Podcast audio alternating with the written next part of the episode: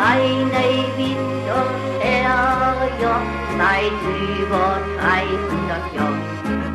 Wir kennen keine Ärger, drum wären wir um den Kopf. Bei uns ist keiner der Letzte, bei uns gibt keiner zuerst. Ob der Dünnste oder der Fetzte, ihr dann verscht und ich habe hier zwei Mikros auf dem Tisch stehen. Äh, wir haben gerade noch geflaxt, es könnten eigentlich auch drei sein, weil wir sind heute zu Gast im Alt in der altehrwürdigen Vogtei in Irlich und äh, hier sitzt äh, auch unser Gastgeber Patrick Simmer mit am Tisch. Aber dem habe ich relativ bewusst zumindest heute mal kein Mikro gegeben, äh, weil der heutige Gast selbst schon so viel zu berichten hat, äh, das würde sonst endgültig hier den Rahmen sprengen. Äh, denn heute freue ich mich ganz besonders, dass äh, Ulrich oder Uli, was ist dir lieber? Ja, eine sagt Uli, der andere sagt Ulrich. Also richtig wäre Ulrich Ludwig, so steht es im Pass, aber äh, Ulrich ist okay. Ja, also, ja klar. Ja. Jemand, der, der lange Zeit in der Verwaltung gearbeitet ja. hat, da ist natürlich der Ulrich Ludwig da auch ganz wichtig. Wir genau. haben gerade schon auch darüber diskutiert, ob es Patrick oder Patrick äh, Simmer ist. Äh, jedenfalls an der Stelle gleich mal ein großer Dank, äh, weil als wir drüber gesprochen haben, ähm, Uli, du bist ja äh, überzeugter Irrlicher. Ich muss aufpassen, meine Freundin, die korrigiert mich nämlich immer, weil ich dazu neige, äh, das I nicht so richtig als I auszusprechen, sondern so ein bisschen irrlich, aber ich habe auch das Gefühl, das macht man hier in der Gegend durchaus so. Oder das bin da nur ich verrückt? Nein, das ist das rheinische. Das rheinische I. Ja. Aha, okay. Und das ist auf der falschen Rheinseite äh, wird das offensichtlich nicht ganz so ernst, weil da kommt sie nämlich her. Äh, da betont man das wohl dann deutlicher, dass es irrlich heißt. Aber ja. wir dürfen hier heute irrlich ja. sagen, so wie Ihr Locher geht auch. genau. Und ja, ich habe gerade vorhin im Vorfeld schon gesagt, äh, wir könnten äh, hier auch einfach drei Kapitel mindestens aufmachen. Wahrscheinlich äh, gäbe es noch ein viertes oder ein fünftes. Von daher müssen wir gucken, dass wir hier ein bisschen im, im Schweinsgalopp äh, durchkommen. Aber vielleicht fangen wir einfach mal damit an, dass du selbst so deine Biografie mal so in wenigen Worten versuchst zu umreißen. Ja, gern. Du hast äh, eben schon gesagt, urehrlicher oder Irrlicher. Und äh, das ist auch so. Äh, hier geboren, äh, aufgewachsen, Elternhaus in Ehrlich, zur Schule gegangen. Damals hieß es noch Volksschule.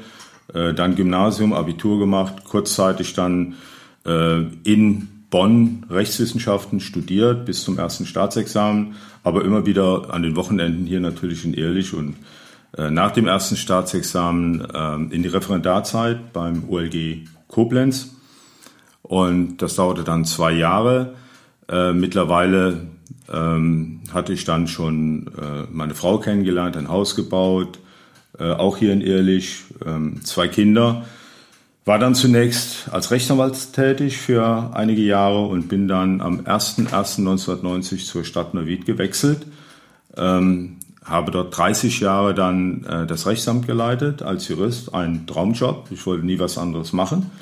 Äh, ich hatte diesen Job antizipiert 1982, äh, als ich im Rathaus, im alten Rathaus der Stadt als Referendar für sechs Monate abgeordnet war, damals bei dem Leiter des Rechtsamts Dr. Viehweg und dachte mir, Mensch, das ist eine Sache, äh, die würde passen. Also das möchtest du gerne machen. Mhm. Man kann ja alles Mögliche machen, Rechtsanwalt, Richter, zu einer Bank, Versicherung und so weiter, aber das war es eigentlich. Und das hat dann auch funktioniert. Zum 01.01.90 und war dann 30 Jahre äh, Leiter des Rechtsamts bei der Stadt Neuwied und bin dann äh, im August 2019 ausgeschieden, war dann nochmal für ein paar Jährchen Rechtsanwalt, weil es einfach Spaß gemacht hat, nochmal äh, zu gucken, ob man es nicht ganz verlernt hat. ja, und äh, die Zulassung äh, habe ich dann irgendwann, ich glaube, letztes Jahr äh, weggegeben. Ja. Ja, Jetzt das ist so der, der Werdegang. Ne? Ge genügend äh, vom Rechtswesen oder? Ja, der 30, 40 Jahre Recht ist äh, absolut ausreichend. Ähm, heute ist es so, äh, ich schaue eigentlich mit, ähm, mit sehr viel Freude auf die 30 Jahre bei der Stadt zurück, muss ich sagen. Wenn ich mir das jetzt so als Außenstehender, der äh, immerhin das Glück hatte, schon die ein oder andere Gerichtsverhandlung ähm, anhören zu äh, dürfen oder zu müssen aus beruflichem Hintergrund, ähm, ich stelle mir das jetzt zunächst mal so vor, dass das äh, freie Anwaltstum, äh, dass das ja breiter aufgestellt ist, dass das mehr Möglichkeiten bietet und dass so dann die Anstellung in der Stadt äh, eigentlich ein bisschen eingeschränkter ist. Äh, da ist man ja in einen großen Apparat eingebunden. Ähm, ist das so oder ähm, gab es da im, in diesem Bereich doch auch Aufgaben, die vielseitiger waren und die, die interessant waren wirklich? Ja, ich denke, man muss unterscheiden. Also einfach äh, eine, eine Verwaltung, eine Landesverwaltung oder in dem mittleren Bereich hätte mich überhaupt nicht interessiert. Ähm, damals gab es noch die Bezirksregierung, also jetzt als Jurist im Wasserreferat oder Schulreferat, ähm, uninteressant. Ähm, mich hat schon die Vielseitigkeit immer interessiert und das gibt es nur in einer Kommunalverwaltung. In einer Kommunalverwaltung, ähm, in einem Rechtsamt, wenn Sie das Rechtsamt leiten, dann haben Sie alle drei großen Gebiete abzudecken, also öffentliches Recht natürlich, Verwaltungsrecht sowieso in der, in der großen Vielzahl, aber auch ähm, Zivilrecht, weil die Stadt ist nun mal Eigentümer von Grundstücken, Gebäuden und so weiter, Mietverträge und alles das aber auch, und das ähm, muss ich sagen, hat mich ein bisschen verwundert, auch strafrechtlich äh, muss man sehr aktiv sein. Ähm, Sie erinnern sich vielleicht an, an diese 90er äh, Jahre, ähm, ich sag mal, ähm, diese Affären, die die Stadt Neuwied da hatte. Mhm. Äh, die erste Affäre war die Tiefbauaffäre, die es da gab mit den strafrechtlichen Verfahren. Da ist man involviert. Äh, und natürlich auch dann in der, in der, in der Frankfurter Rundschau so bezeichnet, der Sumpf hinter dem Deich äh, mit der Gartenamtsaffäre und so weiter. Man ist dann mittendrin und da äh, ist es dann auch nicht nur Strafrecht, sondern es ging dann wieder weiter mit Disziplinarverfahren gegen die betroffenen Mitarbeitern. Dann ist man im Beamtenrecht voll drin. Und auch dann wieder zivilrechtlich, weil es müssen die Schadensersatzansprüche formuliert werden gegenüber den Firmen, die korruptiverweise mit, äh, mitgewirkt hatten. Äh, das sind alles Dinge, ähm, also man deckt drei Bereiche ab, also ist sehr vielseitig ja. in der Kommunalverwaltung und hinzu kommt natürlich speziell die Tätigkeit in einem Rechtsamt. Dann hat man eigentlich alle drei Komponenten, die man, die man haben will. Man berät äh, wie ein Anwalt. Äh, das waren vorher aus meiner Tätigkeit vielleicht im Jahr 300, 400 neue Mandate. Hier ist es ein Mandat, aber das ist die Stadt Neuwied mit über 60.000 Einwohnern. Und man berät dann natürlich den Stadtvorstand, die Fachämter und so weiter, also beratende Tätigkeit, aber auch Bürger äh, liefen natürlich ein Rechtsamt an und wollten etwas wissen. Und dann mhm. hat man die auch beraten. Das ist die Beratungstätigkeit. Die zweite große Tätigkeit ist die Interessenvertretung der Stadt Neuwied vor Gericht. Ganz klar, das ist wie ein Anwalt, wie eine anwaltliche Tätigkeit äh, vor den Verwaltungsgerichten und den Oberverwaltungsgerichten oder dem Oberverwaltungsgericht. Und äh, die dritte Tätigkeit, meine Lieblingstätigkeit, war die, ähm, äh, dass man als Leiter des Rechtsamts äh, dann auch den Vorsitz hat im Stadtrechtsausschuss. Das ist das Widerspruchsverfahren, was immer grundsätzlich vorgeschaltet ist, bevor man zum Verwaltungsgericht kommt. Und in diesem Widerspruchsverfahren hat man den Vorsitz. Das Widerspruchsverfahren ist justizförmig ausgestaltet. Das heißt, es wird verhandelt, es gibt nachher eine Entscheidung, einen Widerspruchsbescheid. Äh, die Bürger kommen, äh, entweder wollen sie etwas äh, bekommen, was sie nicht bekommen können oder bekommen dürfen oder sollen. Und die anderen haben halt belastende Verwaltungsakte, die sie stört, da legen sie Widerspruch ein. Und das ist eine tolle Sache. Man hat also immer wieder von morgens bis abends in so einer Sitzung die Bürger da sitzen, auf der anderen Seite die Verwaltung und man verhandelt. Mhm. Und mein Ziel war es immer in den 30 Jahren, nachher mit sehr viel Erfahrungswert ausgestattet, dass mein Ziel immer war, es darf nicht zu einem Gerichtsverfahren kommen. Man muss die Sachen vorerledigen, weil dann ist das Verhältnis Bürger, ähm, Stadtverwaltung eigentlich zerstört, wenn es vor Gericht geht. Ja. Äh, vorher die Dinge klar machen, vergleichsweise oder erklären oder dass der Bürger selber sagt, okay, jetzt habe ich es mal erklärt bekommen, das leuchtet ein, ich nehme es zurück oder so. Äh, und die, äh, die Tatsache der Vertrauensbildung mhm. dann wieder äh, hinzubekommen zwischen Bürger und Verwaltung, das ist eine tolle Sache und das habe ich 30 Jahre gelebt. Das war wunderbar. Ne? Das kann ich mir sehr gut vorstellen und es ist ja, ich meine, ja, wir, wir leben halt in, in aufregenden Zeiten und vor allen Dingen in Zeiten, wo sich äh, jeder äh, lautstark Luft verschaffen kann und, und wo die Dinge, die früher vielleicht äh, am Kneipentresen, wo wir hier schon in der Vogtei, die früher auch mal als Zwiebel bekannt war, wo genau diese Gespräche geführt wurden, Äh, ja, heute macht man sich woanders Luft und äh, häufig dann auch sehr lautstark und ähm, äh, und ja, da, da ist dann oft so so wenig Verständnis auch dafür da, dass beispielsweise eine Kommune nicht ständig und überall einfach mal unkonventionell und äh, so aus dem Bauchgefühl raus entscheiden äh, kann und darf, weil sie sich dadurch auch wieder angreifbar macht. Und äh, da ein bisschen das Gespür für zu vermitteln, dass viele Dinge halt eben nicht ganz so einfach sind und dass wenn eben meinem Nachbarn da irgendwas so unter der Hand äh, zugestanden wird, äh, dass ich dann als nächstes dastehe oder der eins weiter und sagt, ja, der hat das ja auch gedurft, jetzt will ich das auch haben. Ähm, da, da, da ist so eine Kommune natürlich schon, ja, also manchmal ist die Bürokratie vielleicht tatsächlich ausgeartet, aber andererseits wünscht sich ja auch jeder eine Rechtssicherheit. Und äh, ja, wenn man da nicht immer überall gleich so draufhaut, sondern so habe ich das gerade verstanden, dass da dann immer die Absicht auch war, vermittelnd dazwischen zu stehen ja, und, und die beiden Streitparteien irgendwie in, eine, in einen Kompromiss reinzubringen. Ja, man muss den, den Bürger äh, ernst nehmen, denn ja. es kommt keiner äh, in einen Stadtrechtsausschuss, nachdem er vorher Widerspruch eingelegt hat und den auch begründet hat. Äh, er muss es nicht, aber die meisten haben es schriftlich dann gemacht. Ähm, und dann muss man das ernst nehmen. Er ist unzufrieden. Er ist unzufrieden mit seiner Stadt, wo er lebt, weil ihn irgendetwas stört, weil er ja. nicht das bekommt, was er haben will, zum Beispiel eine Baugenehmigung. Oder äh, er wird belastet äh, mit einem Bescheid, äh, der aus, dem, aus, aus der Fahrerlaubnis her äh, kommt, was ihn natürlich dann auch stört, denn dann kann er unter Umständen, äh, muss er eine MPU machen oder sonst irgendwas äh, und legt Widerspruch ein. Man muss das dann, man muss zuhören. Man muss zuhören können und seine Interessen, äh, die Interessen des Bürgers dann aufnehmen und dann, äh, wenn man merkt, da ist was dran, auch rechtlich mit der Verwaltung dann äh, äh die Dinge aufklären. Mhm. Äh, in der Verwaltung, also es mein, mein Erleben in 30 Jahren äh, ist es so, dass die Verwaltung auch die Gelegenheit dann nutzt, im Vorverfahren das zu erklären. Mhm. Ähm, was bei Gericht ist es eigentlich schon rum. Dann sind die Positionen verfestigt, da gibt's nichts mehr äh, großartig ja. zu erklären. Man fightet dann. Und äh, im Stadtrechtsausschuss ist das anders. Und hinzu kommt, der Stadtrechtsausschuss besteht ja nicht nur aus den Vorsitzenden, also jetzt in dem Fall aus meiner Person als Jurist, sondern mit zwei Beisitzern. Äh, die werden ja dann zu Anfang einer Legislaturperiode von den ähm, äh, von den äh, im Stadtrat festgelegt, die Personen. Und das heißt, das ist immer ein Dreierkollegium und mit vollem Stimmrecht. Das heißt, auch die zwei Beisitzer hätten mich überstimmen können. Mhm. Also es ist durchaus gesetzlich so vorgesehen.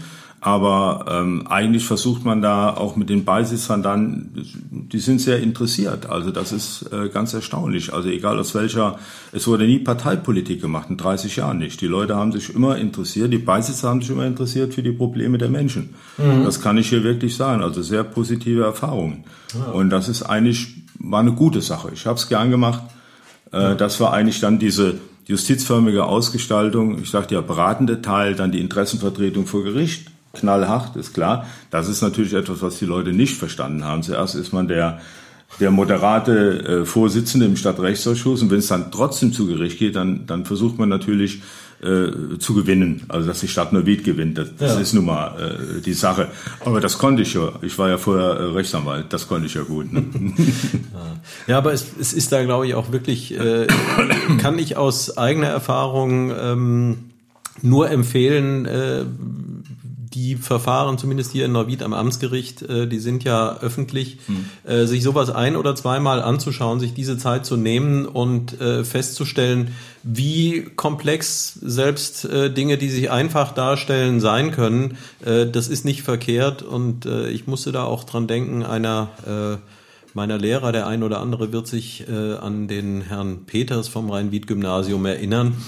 Ähm, der hatte dazu so eine ganz schöne Anekdote, wo es auch um ein Gerichtsverfahren geht und wo eben der Ankläger äh, seine Sache vorträgt und der Richter dann sagt, ja, also das ist eindeutig, Sie haben recht. Und dann äh, kommt die andere Darstellung aus Sicht des Verteidigers und ähm, dann hört er sich das an und das ist alles sehr plausibel und sagt, ja, Sie haben recht. Und dann ist ein neutraler Beobachter, der sagt, also hören Sie mal, Herr Richter, jetzt haben Sie erst gesagt, der hat recht, dann haben Sie gesagt, der hat recht, äh, das kann doch nicht wahr sein. Ja, sagt er, Sie haben auch recht. Ja. Und, und so ungefähr ja. ist das im Grunde auch. Es ist ja alles eine Frage der der Sichtweise. Jetzt hast du vorhin davon ge ge gesprochen, dass das ja auch äh, manchmal darum geht, hart zu fighten. Und ähm, ja, eine Sache ist ja eng mit deinem Namen auch äh, verknüpft, äh, wo die Stadt Neuwied äh, hart gefeitet hat und am Ende auch äh, tatsächlich Recht bekommen hat. Äh, das ist also, wenn man heute, ja, wenn man die Hermannstraße runterschaut, äh, da war vor paar Jahren noch überdeutlich sichtbar der Kühlturm des AKW Mülheim-Kerlich. Und der ist, wie lange ist es jetzt her? Zwei, drei Jahre? Hm. Äh, nee, ich glaube, es ist schon wieder mehr, als er dann ja. eingerissen wurde. Ähm, da hast du ja auch einen ganz entscheidenden Beitrag zu äh, geleistet, dass es so weit gekommen ist. Kannst du da vielleicht so, so ein bisschen, ich meine, da könnten wir jetzt, wie ja, in der Einführung schon gesagt, ja, da könnten wir jetzt zwei Stunden mit jo. verbringen. Jo. Äh, aber vielleicht magst du da mal so eine, eine Kurzversion, wie, wie ja. kam es dazu und wie konnte es gelingen, dass Neuwied sich da durchsetzen konnte? Ja, es ist so, dass der, ähm, der Rentner Walter Thal, der hatte 1988, meine ich wäre es äh, gewesen, ein obsiegendes Urteil und äh, daraufhin hat das ähm, Land Rheinland-Pfalz ähm, eine äh, die erste TG, wir nannten das TG neu, also neu erteilt äh, für den Standort. Das ist die Standortfrage. Mhm. Und äh, da war die Stadt Neuwied natürlich äh, von Anfang an sehr stark involviert. Und als ich zum 1.1.90 zur Stadt Neuwied kam, war das so mit das Hauptgebiet oder das eines der Hauptgebiete, äh, die ich zu bearbeiten hatte. Äh, natürlich nicht allein. Wir hatten dann ähm, eine Prozessvertretung gehabt äh, mit Professor Wimmer aus Bonn, aber auch dem äh, Dr. Gollen aus Berlin, ähm, der zu dem Zeitpunkt damals in den Anfang der 90er Jahre noch gar keinen großen Namen hatte aber ähm, auch schon sehr viele Bürgerinitiativen äh, vertreten hatte. Wir waren damals die erste Kommune und ähm, ich würde ihn heute oder, oder in der Juristenwelt bezeichnet man ihn heute als Fachanwalt für, äh, für Atomrecht. Mhm. Und ähm, das war dann äh, die größte Stütze für die, äh, für die Stadt Neuwied. Hinzu kam äh, Herr Hahn vom Öko-Institut in Freiburg, der war der Dolmetscher. Und das war die kleine Gruppe. Ich kam dann äh, natürlich hier vor Ort dazu, hatte also äh, hier zu koordinieren, auch äh, in der Politik, ähm, aber auch die Finanzen. Es muss ja sehr viel Geld ausgegeben werden, nicht nur für die Anwälte, sondern auch für Gutachten und so weiter. Und diese Dreiergruppe, Hahn, Geulen, Adams, ähm, unter der Schirmherrschaft in Anführungszeichen von Manfred Scherrer, der ein ganz überzeugter ähm, AKW-Gegner war in dieser Zeit, wahrscheinlich heute auch noch, immer noch, ähm, der dann auch äh, für die entsprechenden Mehrheiten gesorgt hat. Denn es mussten ja die Beschlüsse im Stadtrat äh, mhm. auch dann besorgt werden. Ja, und wir haben unser Geschäft gemacht und äh, diese Dreiergruppe, äh, Hahn, Gollen, Adams, äh, standen einer riesen Übermacht entgegen von RWE und auch von, äh, von dem Beamtenapparat in Mainz, der Genehmigungsbehörde. Ähm, RWE hatte allein mit, äh, mit dem Büro Scheuten in Essen mehrere Anwälte, äh, ein, ein Gutachten und so weiter. Äh, sagen wir, im Laufe des Verfahrens, bis wir dann am 14. Januar 1998 ähm, vor dem Bundesverwaltungsgericht obsiegten. Ähm, bis dahin hatte, gab es circa 100 Gutachten, ziemlich genau 100 Gutachten, davon vielleicht ein Drittel 30 oder so von der Stadt Neuwied in Auftrag gegeben und die anderen alle von RWE. Mhm. Ähm, das Land Rheinland-Pfalz hat sich da schon etwas dezent zurückgehalten, weil die Mehrheiten gewechselt hatten hatten und äh, und äh, die äh, ich sag mal die die alten Besetzungen unter Kohl, die dafür gesorgt hatten für diesen Standort, Ministerpräsident Dr. Kohl, die gab es ja nicht mehr, sondern es kam dann äh, über Sharping äh, dann schon ganz andere ähm, äh, Mehrheiten äh, auch in den politischen Ansichten in, äh, in Mainz zustande. Und ähm, Martini war damals äh, die Umweltministerin, mit der wir ähm, zu tun hatten. Ja. Ich sag mal eine sehr äh, indifferente äh, Situation, weil äh, eigentlich war es auch der politische Wille äh, damals der SPD, aber die hatten als Genehmigungsbehörde durfte äh, durfte ja die Landesregierung nicht sagen, nee, wir wollen das jetzt nicht mehr. Es ging auch um Schadensersatz in Milliardenhöhe. äh, das muss man einfach mal so sehen. Und der Hauptgegner war natürlich dann RWE, Ja. auch vor Gericht.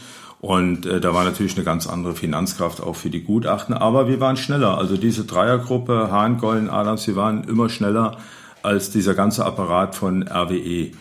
Äh, Das äh, hing einfach damit zusammen, wir haben uns abends zusammengesetzt, haben den Tag, das ging ja über mehrere Verhandlungstage beim OVG, äh, uns zusammengesetzt, haben das Revue passieren lassen, haben neue Anträge formuliert, die wir am nächsten Morgen gestellt haben und RWE, die dann in Diels Hotel auf der anderen Rheinseite residierten und morgens im klimatisierten Bus mit 25, 30 Leuten kamen, die waren nicht so schnell. Ja. Also äh, es war wahrscheinlich nicht ähm, die reizvollste äh, juristische Aufgabe, war natürlich der größte äh, Fall, den wir jemals im Rechtsamt hatten. Aber es war nicht juristisch nicht die reizvollste äh, Angelegenheit. Es war mehr im Nachhinein betrachtet wie ein Tennismatch. Man musste den Ball einmal mehr übers Netz schlagen. Und wenn es ein Netzroller war, das war egal. Aber er musste dann da liegen bleiben irgendwann. Und das war am 14. Ähm, Januar 1998 der Fall beim Bundesverwaltungsgericht. Ne? Und wir wussten bis zu diesem Tag nicht, ob wir das Ding gewinnen oder nicht gewinnen. Ich war mit Manfred Scherrer damals in Berlin. Ähm, Das Bundesverwaltungsgericht war noch hinter dem Bahnhof Zoo ähm, und ein kleiner äh, Gerichtssaal und ähm, ich bewundere heute noch äh, das Gericht, die also da äh, 20 Minuten standen in ihren Roben äh, und, und es war alles dabei, Fernsehen, Rundfunk und so weiter und die standen 20 Minuten völlig regungslos, haben dann gesagt, jetzt mal alle raus hier aus dem Saal. Nur noch die, die, die Öffentlichkeit, die da sein musste, aber das waren zwei Stuhlreihen, mehr waren es nicht, so klein war der Saal. Und der äh, Vorsitzende Richter hat dann das äh, Urteil kurz begründet. Das war dann die Pressemitteilung, die nachher auch verteilt wurde, draußen mit einem Riesentumult auf den Fluren. Äh, der hat das dann locker, äh, äh, ich sag mal, vorgetragen, so als hätte er einen Urlaubsbericht. Und äh, wir hatten natürlich gewonnen, das war die Riesensensation. Also, und danach äh, Stadt Neuwied gewinnt gegen den übermächtigen Riesen äh, RWE. Und ähm, naja, und das war natürlich eine Sache, die auch dann speziell für, äh, für den äh, Dr. Gollen, er war dann im Handelsblatt bezeichnet wurde als der Schrecken des RWE. Ja. Und so danach hat er natürlich noch viele, viele anderen äh, Kommunen vertreten. Er war dann auch gut im Geschäft. Er hat dann äh, auch die Bundeswehropfer vertreten damals, äh, die Strahlenopfer, äh, der Bombodrom in Brandenburg, äh, in Enskede den Unfall der, äh, der Züge, die da äh, verunfallt sind und so weiter und so fort. Also das war eine, das war eine sehr aufregende Zeit in den acht Jahren, das muss ich sagen, gebe ich dir recht, ja. Und wir hatten ja schon mal ein Vorgespräch geführt und da hattest du mir noch ein Detail zu der zu dieser Hauptverhandlung ähm, berichtet, also diese diese f- gerade schon angesprochene in in Berlin, äh, Ja. wo du im Grunde als als erster wusstest, äh, was passieren wird. Und das Ja, fand ich so so äh, unterhaltsam wie ja, das, das ist ja im Grunde beinahe wie, wie so ein, so ein Handwerkerkniff. So äh, als Außenstehender steht man davor und äh, wundert sich äh, und, ja. und der Insider kennt es. Vielleicht kannst du das nochmal wiedergeben. Naja, also nachdem der Vorsitzende Richter alle des Saales verwiesen hatte, äh, Öffentlichkeit, Presse, Rundfunk und so weiter, äh, kam es ja dann zur Urteilsverkündung. Ja. Und dann gibt's äh, eigentlich auf eine Berufung, äh, die ja RWE ähm, einlegen musste, nachdem beim OVG äh, Rheinland-Pfalz äh, hatten sie ja verloren, sie sind dann in Berufung und beim Bundesverwaltungsgericht. Wenn dann der Richter anfängt ähm, auf die Berufung, ja, dann, dann ist das der weitere Satz auf die Berufung der Beigeladene und so weiter wird das Urteil aufgehoben. Da weißt du, du hast verloren. Also wir als Neuwieder hätten dann verloren. Wenn er aber anfängt, die Berufung, dann heißt das, wird zurückgewiesen. So. Und genauso wie er dann anfängt mit den ersten Worten, weißt du natürlich, was los ist. Und also die Juristen, die da saßen, ne, die wussten alle, was los ist und dann äh, nur nebenan, äh, also die alle da saßen in der Öffentlichkeit, im Publikum, die wussten das ja nicht. Ja. Und da saß eine ältere Frau neben mir und äh, hat sich gewundert, sagt, was ist denn jetzt los? Was ist denn hier? Und das sag ich, wir haben gewonnen. Ne? Sagte, woher wissen Sie das? Ne? Also äh, das ist schon interessant, ja. Wie, also das ist ja nur auch schon äh, wieder eine ordentliche Zeit her, aber ähm, ich stelle mir das so, so ein bisschen so vor, wie, wie für den äh, ähm, letzten äh, Schützen beim beim äh, Elfmeterschießen in einem Endspiel irgendwie Mhm. so w- der Moment, wo man merkt, äh, der Torwart hat ihn nicht oder er hat ihn. Also war, war das wirklich so ein so ein Moment, der der dann auch äh, tief Ja. verhaftet bleibt? Also, Ja, es war, äh, es war, wir wussten nicht, was passiert an diesem Morgen, als wir vom Hotel rübergegangen sind zu Fuß und der äh, damalige OB, der Manfred Scharrer, sagte zu mir noch, weißt du, äh, ich habe das Gefühl, sagte, wenn wir heute hier verlieren, dann bleiben wir noch zwei Tage in Berlin, bis sich die Bogen geglättet haben, denn wir haben natürlich viel Geld auch ausgegeben, Steuergelder ausgegeben. Ähm, er hat das immer runtergerechnet auf äh, 1 Euro pro, äh, pro Einwohner und so. Aber ähm, das war schon, äh, ich meine, wer will ja nicht mit der Niederlage aus Berlin zurückkommen. Ja, also das ja. war schon so eine Sache, äh, wo er dann sagt, dann bleiben wir noch zwei Tage in Berlin und haben sich die Wogen geklettet. Ne? Also ähm, ja, das war der Showdown, muss man wirklich sagen, da in Berlin. Ne? Ihr seid aber dann nicht im äh, offenen Auto hier Nee, äh, durch Neuwied gefahren worden Nein, mit nein. Girlanden Ich weiß gar nicht, als, nein, als äh, am nächsten Tag, so, ja, wir sind am nächsten Tag zurück oder an dem Tag noch, ich weiß es nicht mehr genau, aber äh, es waren ja auch nicht alle äh, damit zufrieden hier in Neuwied. Also die, äh, die SPD hat natürlich so eine, ich glaube, eine kleinere Veranstaltung gemacht, damals noch im Moselhaus, wenn ich mich richtig erinnere, das gab's noch. Und äh, die Grünen haben wahrscheinlich irgendwo anders getagt. Ähm, ja, und die, die CDU hat wahrscheinlich überhaupt nicht getagt. Ja. Also die haben ja immer äh, auch im Stadtrat eigentlich gegen alle Maßnahmen äh, AKW dagegen gestimmt. So war die politische Lage. Außer äh, zwei Personen, die ich jetzt noch gar nicht nennen will, aber äh, eine, äh, eine Stadtratsperson äh, Person war selber Jurist und hat also immer, wenn es um Kosten ging für die Anwälte, gesagt, nee, nee, also wenn die was geleistet haben, müssen sie auch bezahlt werden. Also ansonsten war die zwar grundsätzlich auch dagegen, aber äh, als, als selber Rechtsanwalt äh, wusste man natürlich, dass die Leistung auch äh, entlohnt werden muss. Ne? Ja, ja. Ja, ja, gut, aber das war, wie gesagt, das war äh, das, größte Verfahren, was wir jemals äh, hatten in der Zeit, auch als ich da war, in den 30 Jahren. Aber es war nicht äh, äh, das, wie soll ich mal sagen, das, die Juristerei am Hochreck. Die, das war es eigentlich nicht. Ne? Aber jetzt noch mal so so für mich als als Außenstehendem. Ähm, ich versuche mal mein Bild und ich Wir war ja vielleicht noch, ein, vielleicht noch nachschieben. Ja. Wir hätten das, äh, es war die Zeit, wo wir auch gewinnen konnten und gewinnen mussten. Mhm. Weil Jahre später, als die Mehrheiten wieder wechselten, auch im Bund, äh, hätten wir vielleicht nicht gewonnen. Die Gerichte, äh, aus meiner Erfahrung Mhm. heraus, reagieren immer verspätet. Sie sind sehr konservativ in ihren Anschauungen. Aber alles, was gesellschaftlich passiert, geht in die Entscheidungsfindung mit rein. Ja. Und als wir anfingen, äh, waren wir noch das kleine gallische Dorf wie bei Asterix. Und nach dem Motto, der Strom kommt aus der Steckdose und so weiter, wir sind ein bisschen doof und so. Aber dann hat sich doch der Sicherheitsgedanke, Standortfragen und so weiter, äh, eine ganz andere Bedeutung bekommen, auch bei Gericht. Das hat länger gedauert, aber dann war es so. Und das sind ja, so ein Genehmigungsverfahren sind neun Teilgenehmigungen und alles hat sich nachher abgespielt auf der ersten Teilgenehmigung, die Standortfrage.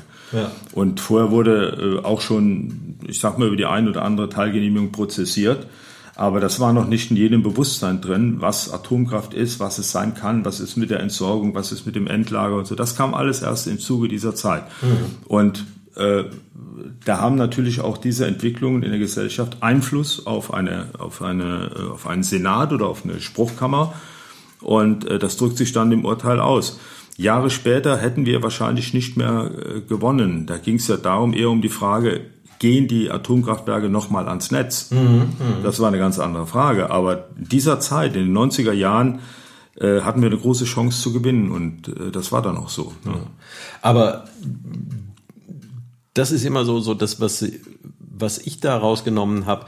Es hat ja da in dem Genehmigungsverfahren äh, wohl schon, also es, es muss ja ein paar Fehler gegeben haben. Also wenn es nicht irgendeine Möglichkeit gegeben hätte, das Recht auf die Seite der Stadt zu bekommen, mhm. äh, dann hätte man ja auch, äh, egal welche politischen Umstände, äh, da keine Chance auf äh, einen, einen Sieg im Verfahren ge gehabt. Also irgendwas muss ja da schon äh, ja, die, falsch gelaufen sein. Ja, die erste Teilgenehmigung wurde neu erteilt, sonst wären wir gar nicht mehr ins Verfahren reingekommen, weil halt äh, RWE nicht so gebaut hatte, wie die Baugenehmigung das äh, in der Standortfrage auch dann vorgesehen hat. Ähm, aber äh, es war der Sicherheitsaspekt, der letztlich, äh, der dann auch vorausgesetzt wird, äh, gesetzlich, dass das ein absolut sicheres, äh, sicherer Standort zu sein hat. Und was wir verhandelt haben in der ersten TG neu waren dann äh, Vulkanismus und Hydrogeologie. Mhm. So, und dazu gab es die ganzen Gutachten. Und eigentlich hatten wir schon gewonnen beim äh, OVG Rheinland-Pfalz in der, ähm, das wurde eine Woche Vulkanologie verhandelt und eine Woche Hydrogeologie. Und ähm, man lernt dann sehr viel hier aus der Region. Also ja. das ist äh, Osteifel, äh, eines der, der jüngsten äh, geologischen Gebiete mit Vulkanismus, immer noch, man weiß es ja. Ähm, dann hätten wir eigentlich schon gewonnen gehabt nach einer Woche Verhandlung äh, Vulkanismus. Aber ich denke mir mal, das Gericht hat dann, hat dann trotzdem die zweite Woche noch die geologischen Fragen behandelt, weil äh, sagen wir, mit Vulkanismus ein Atomkraftwerk ähm, äh, zu sagen, äh, das geht nicht ans Netz, das ist natürlich dann eine, schon eine Sache, wo ja ein bisschen bildzeitungsmäßig, ne, Vulkanismus mhm. und so weiter. Also, aber äh, geologisch war es natürlich eine, ähm, eine interessante Sache, weil äh, wie der Zufall das wollte, der Meiler saß auf einem erkalteten Vulkanschlot. Also das war, das wusste die Genehmigungsbehörde selber nicht. Mhm. Aber der saß nun mal mitten drauf. Es ist ja nicht besonders bedeutungsvoll, aber es kam noch Rohrmond dazu. 1992 war das, glaube ich, mit dem äh, riesen Erdbeben, was wir hier hatten. Mhm. Und das Ganze ist mitten in die Entscheidungsfindung eingeflossen. Ja. Ja. Aber das heißt, äh, man, man kann da schon auch sagen, jetzt mal unabhängig von all den Entwicklungen, äh, die es seither äh, genommen hat, du würdest auch von heute her noch sagen, dieser Standort, äh, selbst wenn, wenn sich alles, also wenn heute ja. noch alle Hurra schreien würden und sagen, ja. Atomkraft ja. ist das Ding, äh, würdest du auch bis heute mit all deiner Sachkenntnis sagen, äh, meinetwegen gerne, aber nicht an diesem Standort. Nein, nicht, also der Standort selber speziell jetzt Mühlheim-Kerlich, aber generell mhm. ähm, am Rand der Osteifel oder Osteifel ist völlig ungeeignet, um äh, ein Kernkraftwerk dahinzustellen. Ne? So. Würde ich heute noch so sagen, ja. ja. Gut, dann schließen wir dieses Kapitel an dieser Stelle auch ab. Ähm, ich würde dann gerne, bevor wir zum Hauptthema ja. des Tages kommen, äh, nochmal ansprechen, ähm, äh, weil ja, da, da ist ja echt eine, eine Vielseitigkeit in diesem Mann und wir könnten auch noch irgendwie sportliche Themen, äh, aber äh, jetzt aus dem Hintergrund raus, ähm, juristische Ausbildung, Tätigkeit in der Stadtverwaltung, äh, dass man dann äh, noch nebenher in die Gastronomie geht, das ist jetzt nicht unbedingt der Gedanke, der jetzt ganz naheliegend wäre. Und ähm, wie kam es denn dazu, dass das äh, ja doch sehr bekannte und beliebte äh, Weinhaus Adams dann noch äh, in dein Portfolio reingekommen ist?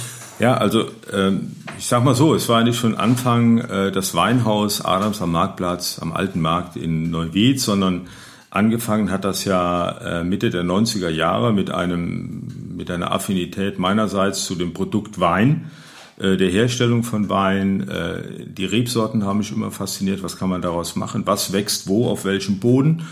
Ähm, und daraus ähm, dachte ich mir, da, Gott, da kann man ja eigentlich mal probieren, ob wir nicht äh, über eine Nebentätigkeit als Beamter auch einen Art Weinhandel konstruieren kann. Das war damals der Fall in der Werkstatt meines Onkels der war Elektromeister und die Werkstatt war unbeheizt und ich habe dann mit sieben Burgundersorten mal angefangen, weil die, das ist halt, äh, ja, die Burgunder Weine oder aus der Bourgogne, speziell Pinot Noir, meine waren schon immer mein, mein Lieblingswein, ist es ja. heute noch.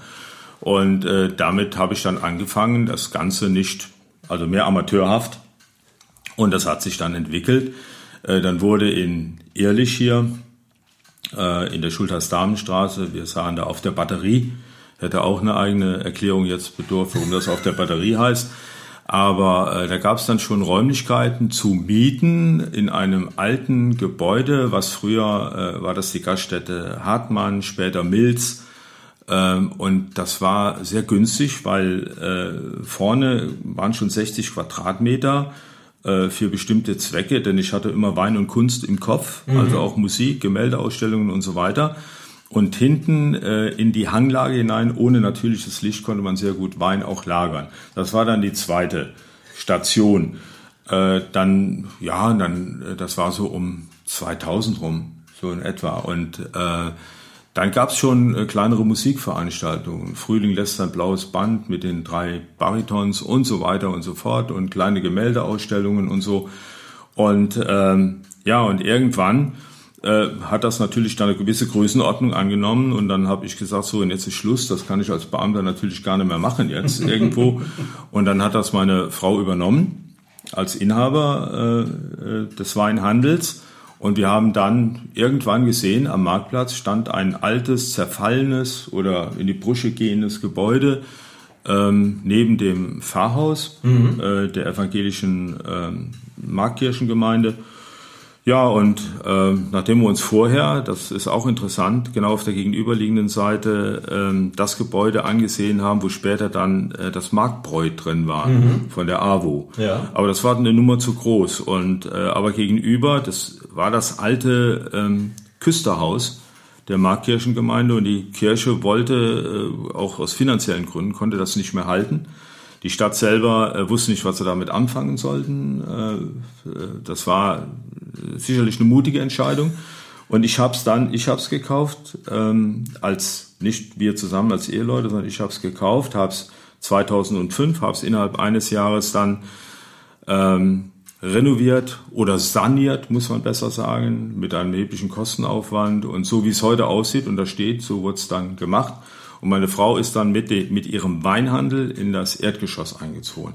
Es wird immer ein bisschen verwechselt, wird immer gesagt, äh, der Herr Adams äh, hat, ist der Inhaber des Weinhauses. Das war nicht so. Ich war der Gebäudeeigentümer und der Vermieter auf drei Ebenen, habe allerdings natürlich meine Frau unterstützt, weil halt die Affinität zu Wein da ist. Ja. Und äh, ich war sozusagen die Zunge in dem Weinhaus. Also äh, Wein aussuchen war immer noch eine meiner, meiner Haupttätigkeiten. Und natürlich die Veranstaltungen, die haben dann zugenommen. Ich habe ja in der Zeit bis wir aufgehört haben, am 31.12.2021, also nach über 15 Jahren, äh, circa 60 Gemäldeausstellungen gemacht. Mhm. Äh, immer mit dem Ziel, ähm, äh, jüngeren oder nicht so bekannten äh, Künstlern eine, eine, äh, ich sag mal, Ausstellungsfläche zu bieten, die also sich vielleicht nie getraut hätten, äh, ja. irgendwo in einem größeren Rahmen oder irgendwo anders hinzugehen. Und das wurde auch sehr gut angenommen und aus dieser Geschichte hat sich dann auch Kunst im Carré entwickelt, mit ja. dem Volker Frohneberg zusammen, wo wir das dann in einem noch größeren Umfang mit zuletzt in der starken Phase mit an die 60 Ausstellern in 13 Höfen gemacht haben, mhm. einmal im Jahr. Aber ich selber habe 60, ja, ich sag mal Gemäldeausstellungen in den Räumlichkeiten gemacht, immer mit Musik, mit einem äh, Vortragenden, der das einordnen konnte und äh, natürlich auch Musikveranstaltungen im Innenhof. Ja, mhm. also die spanischen Nächte waren schon sehr gut. Und das Lieblingsprojekt, was wir äh, gemacht haben, zweimal wiederholt, das war der etwas andere Rheinische Abend.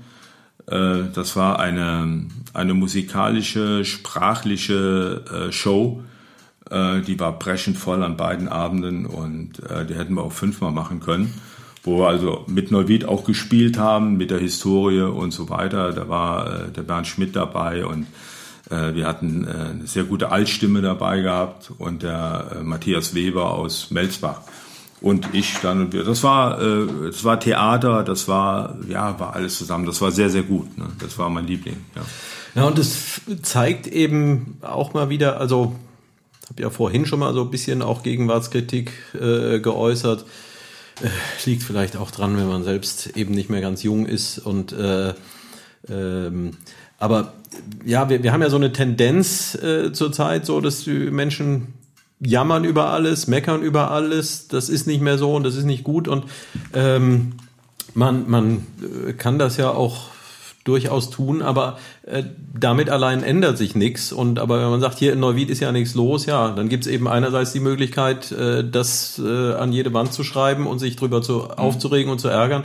Oder es gibt die Möglichkeit, eben selbst was in die Hand zu nehmen. Mhm. Und all diese Dinge, die sind halt nicht, die regnen nicht von oben herab, sondern ja. die entstehen durch die Initiative von, von Menschen wie dir, die einfach sagen, ähm, ich möchte, dass da was äh, äh, los ist und ich habe ein gewisses Interesse und ich fördere das auch und da steckt auch ein bisschen Arbeit drin und äh, wir haben uns zuerst, glaube ich, kennengelernt, als es darum ging, äh, ja in der Corona-Zeit äh, die Kunst äh, im Carré nochmal aufleben zu lassen und dann auch, äh, was den Übergang jetzt auf die Nachfolger äh, anbelangt.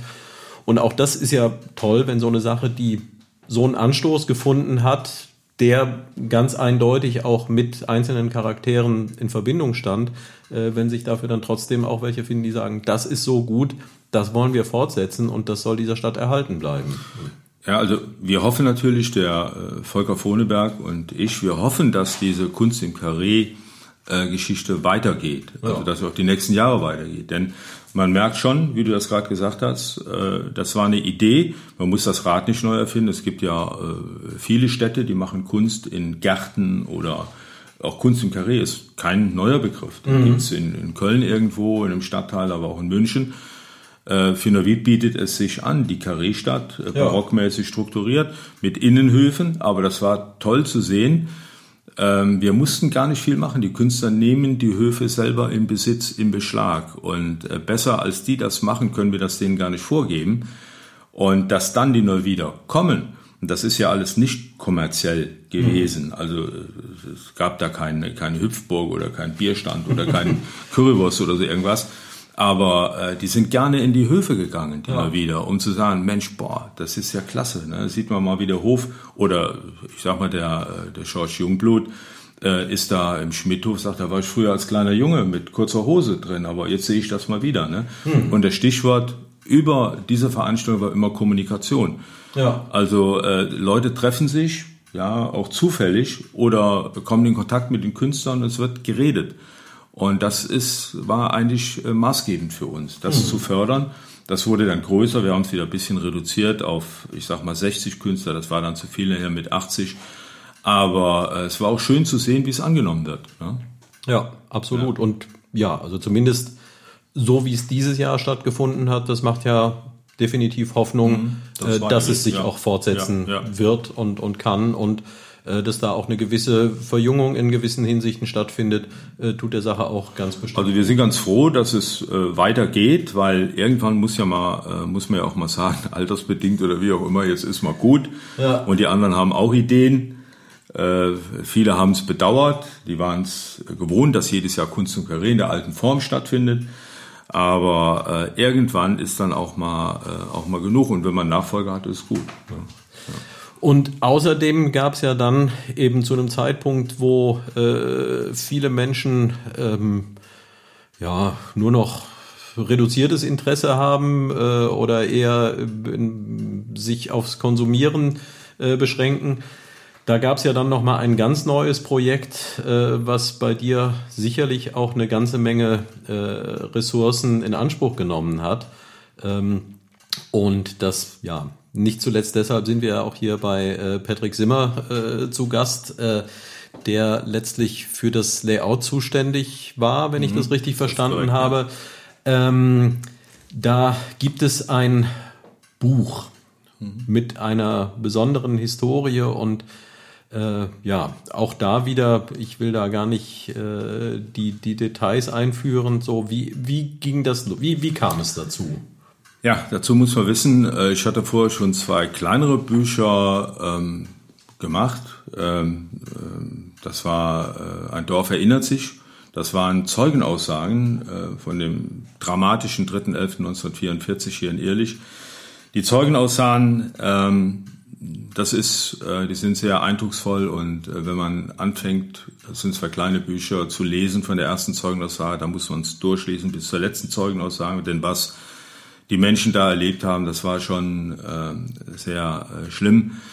Äh, der 3.11.44 ist ein traumatisches Ereignis hier in, in Ehrlich. Da waren äh, 80, 85 Prozent der Baustruktur zerstört. Es sind an die 200 Menschen gestorben, nicht nur bei dem Angriff, sondern auch noch in den Folgeangriffen. Die, die Menschen haben in den zwei Bunkern äh, an der Wied äh, wochenlang gelebt bis zur Befreiung dann im März 45. Und äh, mir war es einfach wichtig, diese, dieses Ereignis mal aus der Sicht der wirklich Betroffenen, die auch Angehörige, Kinder und so weiter verloren hatten, ähm, nochmal darzustellen mit entsprechenden Fotoaufnahmen. Und das waren die zwei kleinen äh, Bücher, die auch hier mit Patrick Simmer äh, schon im Layout und so weiter angefertigt wurden. Und dann, ja. Dann, dann noch eine, eine kurze Zwischenfrage. Mhm. Habe ich auch das richtig verstanden, äh, dass eigentlich ging es bei dem Bombardement um die Brücke ja, über die Wied, ja, ja. Äh, die es hier gab. So ist heute die, Und ja. ähm, hätte es also damals schon äh, Waffen der Präzision von heute gegeben, dann wäre Irrlich nicht zerstört worden, aber weil man damals halt das nicht so konnte und im Grunde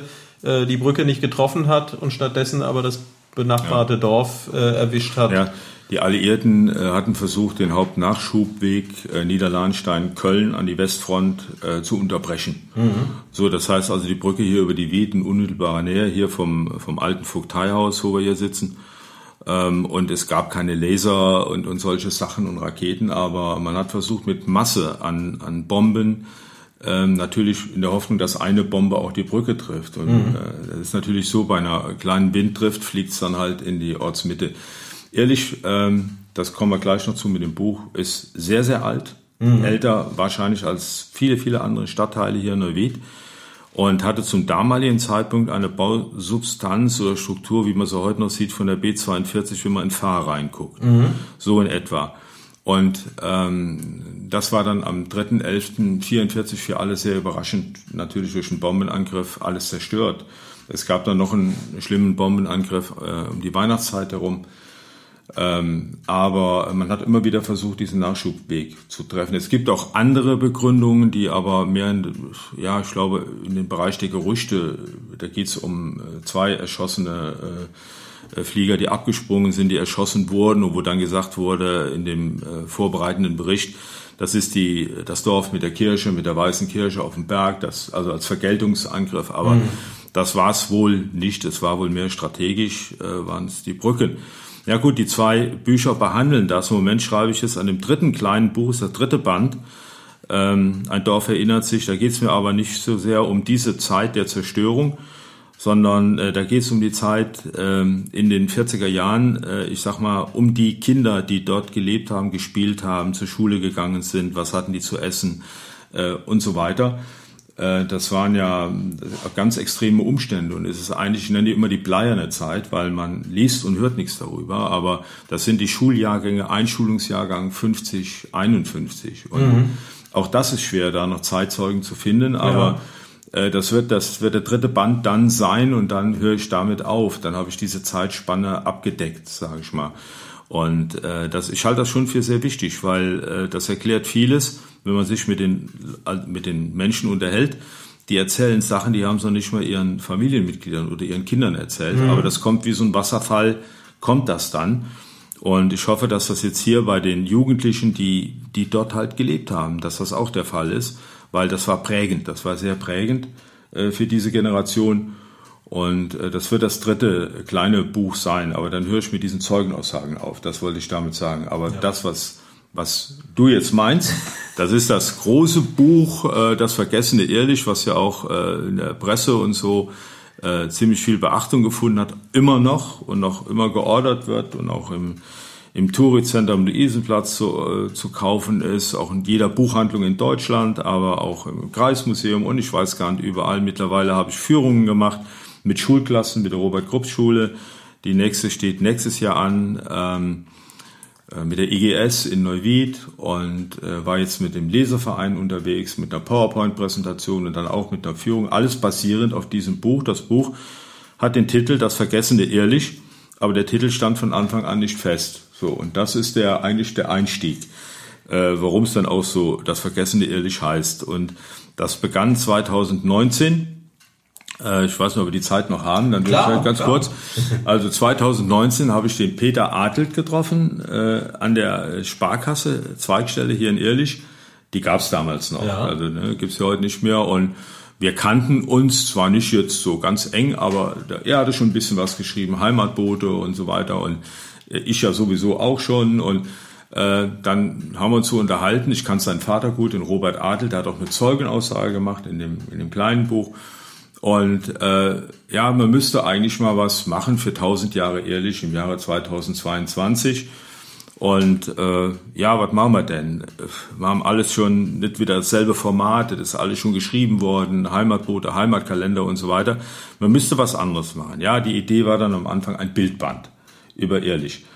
So, jetzt können sie aber nicht ein Bildband machen, ohne die Bilder zu erklären. Das mhm. war dann auch relativ schnell klar. Er hatte natürlich einen wahnsinnigen Fundus bei sich zu Hause. Ich hatte auch eine ganze Menge Sachen. Jeder hat sein Spezialthema, was dann auch in den Kapiteln, die nachher im Buch kamen, auch deutlich zu sehen ist. Und wir haben uns dann zusammengesetzt, geplant und, und gemacht und hatten dann nachher eine Vielzahl an Kapiteln, die wir abhandeln wollten. Und äh, haben dann festgestellt, es geht in erster oder die, die, die, die Tendenz geht dahin, ähm, dass wir ähm, noch Zeitzeugnisse, die in Ehrlich vorhanden sind, nochmal aufnehmen und interpretieren, historisch und von der Bedeutung her, aber äh, auch viele Dinge, die verschwunden sind, die aber da waren, mhm. wie zum Beispiel die Richtstätte oben zwischen Ehrlich und Rodenbach. Da standen Galgen und ein grauer Gerichtsstein äh, die nicht mehr da waren, dass wir die äh, auch nochmal äh, noch mal herausheben und nochmal neu äh, interpretieren. Wir haben dann auch schnell festgestellt, wir müssen vor Ort äh, äh Dinge äh, untersuchen. Das geht nicht nur, äh, ich sag mal, dass man die anfühlen kann, wie die Steinkreuze, Schultersdarmkreuz oder so, sondern das geht, das ging dann bis dahin, dass wir uns Anglerhosen anschaffen mussten, um, um in den Wiedbach reinzugehen. Ich sag mal bis zur Brusthöhe, um eine alte Furt nachzuvollziehen, die äh, die da war, bei Niedrigwasser zu sehen war, aber äh, die auch keiner mehr wusste, warum war die da, warum gab es sie mal. Ähm, man ist sich dann irgendwann sicher, ja, okay, da ist eine Furt, die läuft doch hinten aus und die geht dann weiter, ist ein gepflasterter Weg. Aber dafür muss man dann wieder ergänzend nach Kobern-Gondorf, da ist die Außenstelle vom Landeshauptarchiv. Da findet man dann in alten Karten auch diese Furt wieder eingetragen die eigentlich in Vergessenheit geraten ist. Mhm. Und so ist der Werdegang. Das war sehr, sehr viel Arbeit. Wir haben über zwei Jahre recherchiert, äh, haben auch neue Sachen gefunden. Wir haben sogar den grauen Stein wiedergefunden, die, die absolute Sensation. Wir haben die Weinterrassen äh, wieder, das ist gar nicht mal so viel von dem gesamten Weinbau. Das waren 100 Morgen Wein hier in Ehrlich. Das sind äh, 250.000 Quadratmeter, die hier mal angebaut wurden. Aber man sieht noch die Terrassen an der Wied äh, zu Nothausen hin. Ja. Ähm, wir sind da rumgekraxelt, äh, teilweise äh, auch unter ja, Lebensgefahr nicht, aber wir sahen schon manchmal sehr ramponiert aus. Und was besonders interessant ist, also für mich das große Thema, äh, der Peter konnte es nachher nicht mehr hören, das war der Geiersberg, den kennt, hat auch keiner mehr so richtig gekannt. Das war über Jahrhunderte die einzige Zugangsmöglichkeit zu dem Ort Ehrlich, weil die Brücke gab es ja erst ab 1808. Mhm. Ähm, oder 18 und ähm, und da ging es nicht rüber. Man konnte zwar rüber rudern, aber man konnte nicht Fuhrwerke rüberbringen. Das ging immer über den Geiersberg. Ja. Und ähm, da findet man die alten Wegenetze auch noch in alten Karten. Ja, vielleicht kannst du da noch mal kurz schildern, also ja. weil von, von heute her kann man sich das ja eben gar nicht mehr vorstellen, mhm. äh, denn äh, ja, da wo früher der Geiersberg war, äh, da ja, ist ja ist, heute. Nein, er ist immer noch da, aber er wurde durchgeschnitten in der, im Zuge des Deichausbaus 1928 bis 1931. Äh, der Deich ist ja nicht nur der gemauerte Deich, den wir kennen, also mhm. jetzt vorne, am, wo die Deichkrone ist, sondern als Erddeich zieht er sich weiter auf über sieben Kilometer Länge. Und äh, im Zuge des Deichbaus äh, wurde dann der Geiersberg, die Wied floss um den Geiersberg rum äh, wurde der Geisberg durchstochen von der Firma Buschmann aus Münster in Westfalen.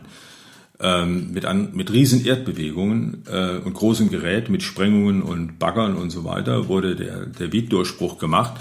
Für die Firma Rasselstein mhm. damals bedeutete das ein enormer Zugewinn an Fläche für ihre Industrieanlagen. Das äh, hatte dann die Folge, dass auch die Firma Rasselstein sich mit sechsstelligen Betrag, mit einem sechsstelligen Betrag an den Deichbaukosten beteiligte. Mhm. Das war ihnen das schon wert. Und heute ist halt der Geiersberg durchschnitten. Man braucht ihn ja auch nicht mehr als Zugang, weil es ist ja die Brücke da. Ja. ja. Also wie man nach Ehrlich direkt kommen kann. Also nicht mehr über den Geiersberg. Aber der Geiersberg war über Jahrhunderte die einzige Zugangsmöglichkeit. Ne?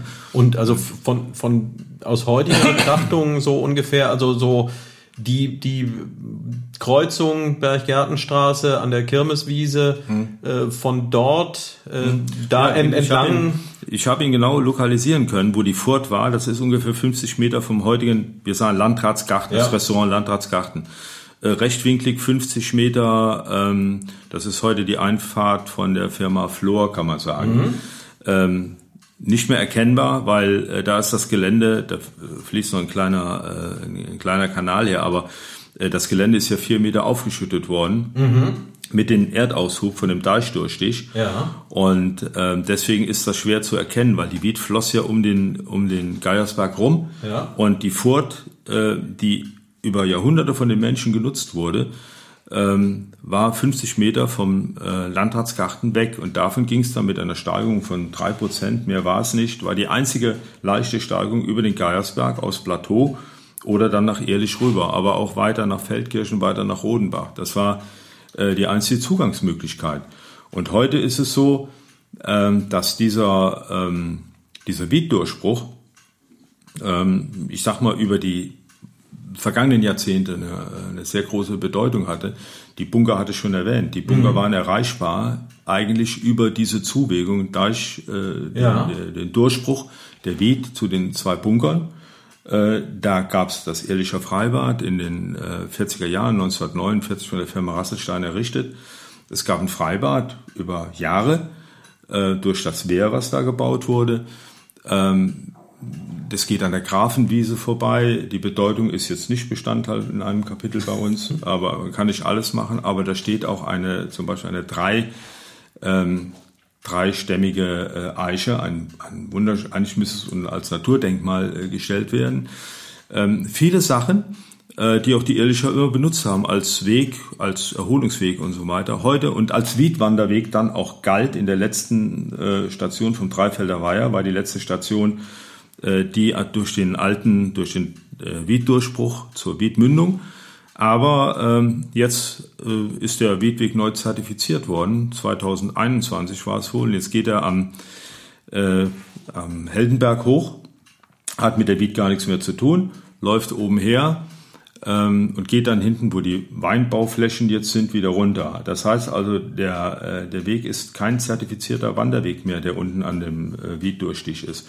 Das geschah alles unter Ausschluss der Öffentlichkeit. Mhm. Also ähm, man hat es den Ehrlicher nicht gesagt, es war nicht in den Ausschüssen, es war nicht im Stadtrat, es war nirgendwo.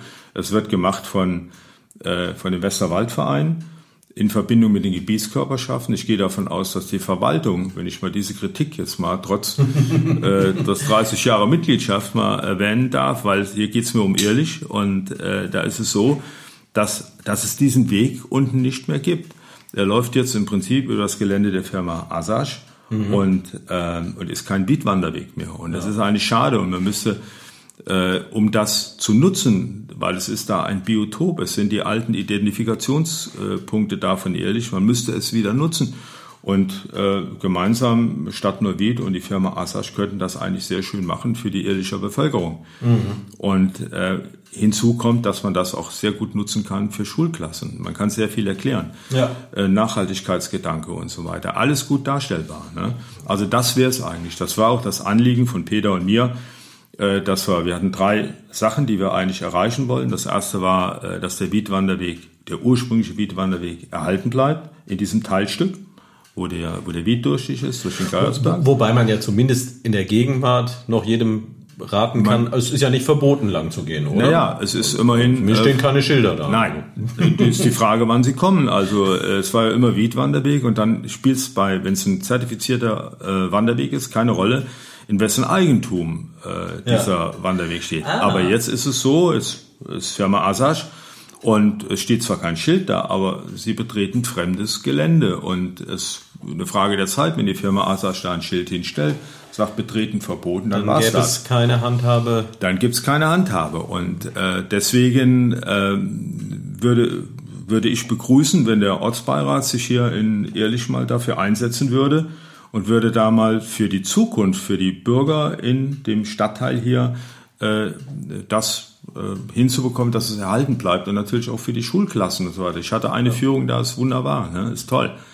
Ja, und das, also ich kenne noch die Zeit, äh, mhm. bevor es der Wiedwanderweg war und äh, das war auch für mich faszinierend. Also ich äh, habe als äh, Kind, Jugendlicher eine, eine Zeit lang in Niederwieber gelebt und als wir dann mal mit so mhm. drei, vier, äh, zwölf, dreizehnjährigen dann uns da lang getraut haben bei Nothausen mhm. und dann wurde das plötzlich so ganz abenteuerlich.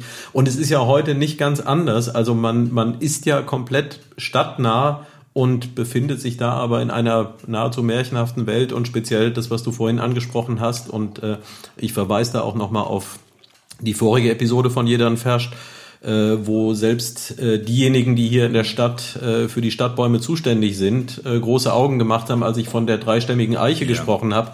Äh, die kannten die auch nicht und die kennen die meisten ja, ja. Bäume, die es hier so gibt. Äh, das, das ist äh, wirklich ein faszinierender Ort und auch äh, ja einer, der eine, eine ganz spezielle Ausstrahlung hat. Das ja. kann man, das muss man erleben. Das kann man nicht schildern. Nein, es sind so viele Punkte auch dabei, die ehrlich betreffen, die die Geschichte erklären und äh, man kann sich das eigentlich nicht vorstellen, dass das irgendwann mal nicht mehr begehbar ist, weil es ja. äh, zuwuchert oder so. Äh, das müsste erhalten bleiben. Das wäre also eine Forderung, die der Peter und ich dann da in dem Buch auch am Schluss formuliert haben. Das andere, was wir gerne ist jetzt neu auch ein Thema, dadurch, dass äh, die Rheinzeitung hat darüber berichtet, über die äh, Auflegung eines Gewerbegebiets äh, oben am Heldenberg. Mhm. Das ist die Fläche zwischen Ehrlich und Rodenbach. Äh, da ist natürlich, ich hatte es eben erwähnt, äh, ungefähr in der Mitte dieser Fläche äh, war, wir haben es genau lokalisiert im Buch, die, äh, der dreischläfrige Galgen, die Hinrichtungsstätte mit dem grauen Stein. Mhm. Wir würden es begrüßen, nachdem wir den grauen Stein wiedergefunden haben, wenn wir den grauen Stein wieder dahinlegen könnte, mit einer entsprechenden Tafel, dass hier äh, über mehrere Jahrhunderte lang äh, die Blutgerichtsbarkeit des äh, Fürsten zu Wied ausgeübt wurde, mit Hinrichtungen und so weiter, viele Leute ihr Leben gelassen haben. Äh, dass das auch wieder ins Bewusstsein kommt. Ne? Also das war der, äh, der zweite Wunsch, äh, den wir hatten. Und dann natürlich die Unterschutzstellung der Eiche. Das ist ganz wichtig, bevor Vandalismus oder sonst irgendwas da passiert. Ne?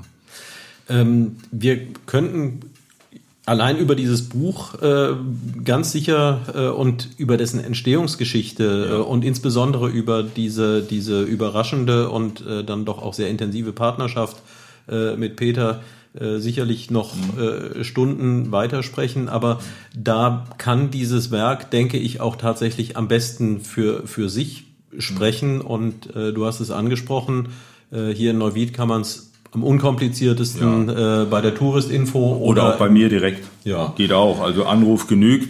Es sind noch ein paar Exemplare da. Ich schätze mal so an die 100 äh, sind noch vorhanden. Eine zweite Auflage wird es nicht geben, denke ich mir mal nicht, äh, weil das sind schon äh, enorme Kosten gewesen. Die, ja. also in der Heimatforschung können sie kein Geld verdienen, also ja, sie legen Geld drauf.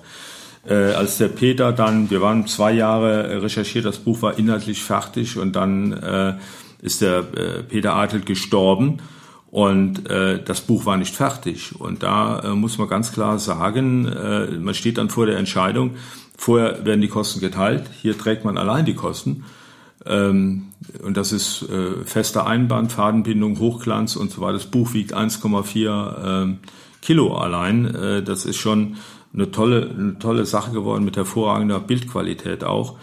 Und, ähm, und äh, nochmal werde ich das dann wahrscheinlich nicht mehr äh, als zweite Auflage bringen, aber so an die 100 sind dann etwa da und wie gesagt an den Stellen oder bei mir Anruf genügt. Nehmen auch noch im Moment sehr viele Ehrliche machen Gebrauch davon, auch Vereine und so weiter.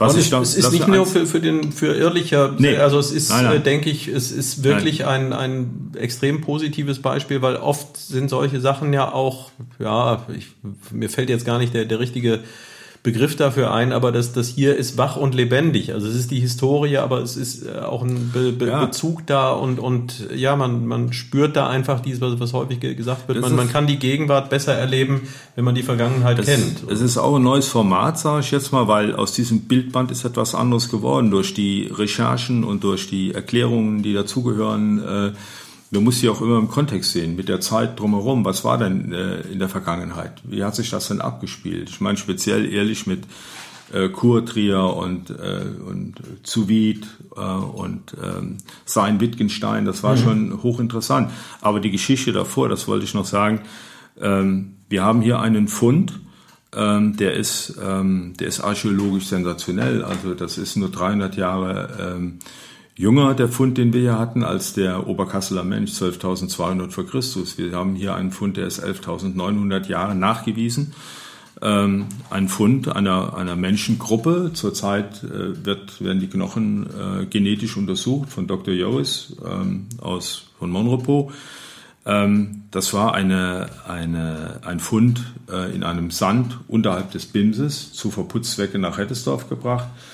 Ähm, in den 50er Jahren, der Sandhaufen liegt da, er färbt sich rot. Es kamen die Spezialisten, die haben die Knochenfunde, man wusste es nicht genau, die Knochenfunde kamen in eine Kiste, die standen im, im Kreismuseum und nachher hat dann ähm, äh, ist es beim GDKE in ihren Preisstein gelandet. Da wurde dann untersucht, die 14-Methode. Man stellte fest, das ist ein Menschenfund 11.900 vor Christus. Also die wenigsten oder überhaupt keine, kein Stadtteil fällt mir ein, der das äh, nachweisen kann. Das ist eigentlich auch plausibel für einer, der, der sich damit befasst, ähm, von der Geografie, von der Örtlichkeit her. Also eine Flussmündung, die Wied in den Rhein mhm. mit einer Hochfläche, äh, die klimatisch sehr begünstigt ist, ähm, hat natürlich sehr früh schon dafür gesorgt, dass da Menschen äh, angesiedelt wurden. Bevorzugte ne? Wohnlage. Sozusagen. Bevorzugte, bevorzugte Wohnlage. Ich möchte eins noch äh, wirklich erwähnen, dass äh, als Peter dann im, äh, das war 22 im, im Juni, müsste er gestorben sein, ähm, denke ich mir mal. Und man steht da allein, das Buch ist nicht fertig. Und äh, es war sowieso klar, dass der, äh, dass der Patrick Zimmer das mhm. Buch dann im Layout und so weiter macht. Aber das sind nochmal unendliche Stunden, die man dann zusammensitzt am PC, um das Buch auch zu machen. Und weil mir dann der Partner gefehlt hat, ist der Patrick Zimmer auch da eingesprungen. Das heißt, man muss sich ja rückkoppeln. In manchen Dingen ist das plausibel, ist das logisch, wie lässt es sich darstellen, kann der Leser das verfolgen und so weiter. Äh, das, äh, wenn ich jetzt einen Unbekannten gehabt mhm. hätte, äh, der das Layout hätte machen sollen, wäre es nicht so gewesen. Ne? Und so hat einen großen Anteil mit daran, so wie es letztlich geworden ist. Ja. Ne? Und das Buch, und da gebe ich dir recht, das Buch ist ähm, sehr, sehr abwechslungsreich und sehr spannend auch, kommt es daher. Und selbst diese Zeit, äh, ich sag mal, der, ähm, des Paläolithikums und dann später dann im Neolithikum und dann zur Urnenfelder Zeit. Das ist total spannend. Wir haben hier Fundstellen, da das ganze Kreismuseum hat eigentlich gelebt von irdischen äh, Vorkriegsjahren, als man den BIMS ausbeutete ja. per Hand. Ja. Ne, das sind enorme Funde. Ne? Und ähm, ja, hier hat sich schon eine Menge abgespielt. Aber viele Dinge sind unerledigt geblieben. Wir haben scherzhaft immer gesagt, im zweiten Band kommen die anderen Kapitel dann, also Keltenzeit oder äh, ja, äh, dann die Grafenwiese, ich habe sie eben erwähnt, mhm. welche Bedeutung, alter Handelsplatz, fränkischer Handelsplatz, ja, nein, Drohnenbefliegung, ja, nein, äh, auch modernere Dinge wie die alte Wasserleitung, bevor ehrlich angeschlossen war, äh, die Quelle, die wir hatten, äh, die ehrlich versorgt hat und permanent irgendwie auch immer äh, kaputt war, weil sie durch BIMS lief und so weiter. Eine tolle Sache, da hat noch nie einer sich mit befasst. Und äh, aber zum zweiten Band wenn es nochmal dazu kommt, muss man erst wieder den Partner finden. Also hier sind zwei unterwegs gewesen, äh, ein gelernter Maschinenbauingenieur und gelernter Jurist. Äh, der eine spezialisiert auf Arbeitssicherheit, der andere auf Verwaltungsrecht, äh, die eigentlich nichts miteinander zu tun hatten und sich dann auf ehrlich stürzen. Die Klammerwirkung war einfach die Liebe zu dem Ort, zu ja. den Menschen und dann marschiert man zusammen. Und zwar, äh, ich sag mal, ohne Rücksicht auf Verluste. man marschiert zusammen zwei Jahre. Und das war eigentlich das Ergebnis jetzt, das Buch. Ne? Ja, aber ja. gerade sowas ist auch, auch faszinierend, wie sich ähm, solche Verbindungen ergeben mhm. und wie, wie fruchtbar die dann auch sein können, einfach über das, das Projekt hinweg ja. und, und wo man dann, ja, wo, wo die Summe halt mehr ist als die einzelnen Teile. Ähm, diese viele Energie, du hast davon gesprochen und du hast es äh, jetzt auch schon zweimal angedeutet. Äh, vielleicht das nochmal kurz anekdotisch. Äh, so ein historisches Objekt wie diesen grauen Stein, äh, der verschwunden ist. Wie findet man den denn dann wieder und wo findet man den? Man, ja, man kann also nicht hingehen und sagen, wir suchen den jetzt mal. Äh, das ist ein Zufall. Also, dass wir äh, diesen äh, grauen Stein gefunden haben, muss man ehrlich so sagen. Ähm, der graue Stein, der lag ja ähm, auf dem Bimsfeld, drei, vier Meter höher als die Geländeoberfläche jetzt zwischen Ehrlich und Rodenbach. Obendrauf, äh, in unmittelbarer Nähe, äh, zu dem dreischläfrigen Galgen. Und der Galgen aus Holz, der ist dann 1829 äh, äh, auch äh, verschwunden. Es stand dann später noch ein großes Holzkreuz da, aber das ist dann auch im Laufe der Zeit äh, weggekommen. Hat man der, schon ab 1829 nicht mehr gehängt oder hat man das woanders man gemacht? Man hat schon vorher eigentlich, äh, hier jedenfalls, äh, nicht mehr gehängt. Die Ehrlicher standen auch sehr kritisch diesen Dingen äh, gegenüber. Das hat viel mit den Hoheitsrechten zu tun. Die Ehrlicher haben also nie die Hoheitsrechte des Fürsten zu Wied äh, anerkannt. Und weil jeder Ort äh, hier im Umkreis äh, Dinge zu stellen hatte, die einen die Leiter, die andere das Holz, die nächsten die Nägel und so weiter, ehrlich natürlich auch und dann bei äh, entsprechenden Hinrichtungen äh, auch äh, dazu verdonnert wurden, äh, dazu zu sehen, äh, gibt es eine schöne urkundliche Fundstelle, die ehrlicher sind dann 250 Meter entfernt oder so stehen geblieben und sind nicht hingegangen, weil die haben die Hoheitsrechte des Fürstensoviet immer nur bis zu diesem Stein äh, anerkannt, nie darüber hinaus. Und äh, das hat viel mit den unterschiedlichen Herrschaftsregelungen äh, in Ehrlich zu tun gehabt. Ne? Es gibt äh, Aufzeichnungen, danach waren äh, drei Gruppen Leibeigene gab es hier in Ehrlich zu, äh, zu äh, den Fürsten zu Biet, äh, Kurtrier und äh, sein Wittgenstein. Also die gehörten dann äh, zu den unterschiedlichen oh. äh, Herrschaftssystemen, sage ich mal. Aber äh, den grauen Stein zu suchen, das ist, äh, den Anspruch hat man nie gehabt, weil es gab ihn und er war weg. So, und als wir dann äh, im Zuge der Aufnahme fotografisch und auch vermessungstechnisch der, der, der Weinterrassen, sage ich jetzt mal, die man ja noch sehen kann, äh, Richtung Nothausen, in einer Steillage standen, äh, kann man schlecht, kommt man ganz schlecht hin. Also wir hatten unsere Mühe, dahin zu kommen, um das zu vermessen haben uns dann äh, mal ein bisschen äh, orientiert und da lag dann ungefähr 100 Meter entfernt ein, ein grauer Stein. Und wir guckten uns an, der Peter und ich, und sagten, müssen wir unbedingt, müssen wir uns den angucken. Haben wir auch gemacht. Und ähm, das ist ein Stein, der ist äh, an einer Quarzschicht durchgebrochen. Die Hälfte liegt dann noch, die andere Hälfte ist weg. Vielleicht liegt sie, ist der runtergerollt in die Beat oder lag dann irgendwo, hat gestört auf dem Weg, ist weggebracht worden. Aber die 1,70 Meter 70 oder so liegt da noch von diesem grauen Stein. Das ist ein Riesenungetüm und noch mit eingearbeiteter Sitztasche und so, solche Sachen. Ne? Und äh, also das heißt, da, da gibt es auch keine Verwechslungsgefahr. Also da ja, das will ich nicht, will ich nicht sagen, kann ich nicht sagen. Wir gehen äh, zu einer, äh, also diese Steine, er muss ja da irgendwie hingekommen sein. Er wächst ja nicht aus der Erde und äh, wir haben einen, einen Steinbruch in der Nähe, mhm. ähm, wo auch immer Bruchsteine weggeholt wurden und äh, da liegt auch verkleinert äh, ein ähnlicher Stein. Das sieht aus wie ein Kind von hier dem großen Stein. Mhm. Und der äh, Geologe geht davon aus, äh, von der Bestimmung her, hat also bestimmt im Steinbruch äh, gewisse Materialien und dann von dem Stein, dass er sagt, der kommt daher. Das heißt also, ist die nächste Möglichkeit, wo ein Stein in diesem Umfang weggeholt wurde, wahrscheinlich, so im 13. Jahrhundert und dann auf die Hochebene. Das ist ja nicht jetzt die Entfernung auch verbracht wurde. So, und jetzt liegt da, äh, da wieder, es sieht aus wie hingeworfen, als hätte äh, mit schwerem Material irgendjemand den Stein weggeholt, weil er beim BIMS-Abbau störte und man hat ihn dann den Hang geschmissen und ist er durchgebrochen. Die Hälfte liegt da noch. Ne? Und ähm, das war aber Zufall, weil wir mhm. sind gar nicht weggegangen, um einen Stein zu suchen, sondern haben die Weinbergterrassen äh, gesichtet, sage ja. ich mal. Ne? Also er ist auch nicht sichtbar jetzt in dieser Jahreszeit, äh, wenn man wenn man weiß, wo er ist, wir wissen natürlich, wo er ist, dann kann man Glück haben im Spätherbst, Winter, dass man ihn dann sieht. Mhm. Äh, ich würde auch keinem raten, jetzt im Moment überhaupt dahin zu gehen, weil der ist zugewachsen mit Dornen und, und Brombeer und was weiß ich alles. Ne? Ja. Man sieht ihn wahrscheinlich auch gar nicht. Ne? Äh, wir wissen, wo er ist und äh, könnten auch sagen, wenn einer bereit wäre dazu, dann nehmen wir ihn doch und legen ihn da oben wieder hin mit einer entsprechenden Tafel und äh, mit einer Zeichnung. Äh, Heinz Schreiber, der, ähm, der Zeichner hier aus, verstorbene Zeichner aus Ehrlich, der sehr viel sich mit Heimatkunde beschäftigt hat, hat dazu auch eine, eine Animation mit Tusche äh, gemacht, also von dem dreischläfrigen Galgen. Das ist interessant. Mhm. Die, ähm, äh, diese Gerichtsteine gab es überall, ich habe es schon erwähnt. Und in Ehrlich lag ein solcher. Der nächste von hier aus ist in Niedermendig. Oh. Da kann man hinfahren, kann ihn noch sehen. Und auch auf der, äh, der ein oder andere, der die A61 schon gefahren ist, Richtung äh, Köln, der findet da einen Rastplatz am Blauen Stein. Also es gab diese Gerichtsteine überall. Und mhm. wir hatten hier oben, der ist urkundlich nachgewiesen, äh, hatten ihn hier auch in, äh, in Ehrlich. Ja. Mhm.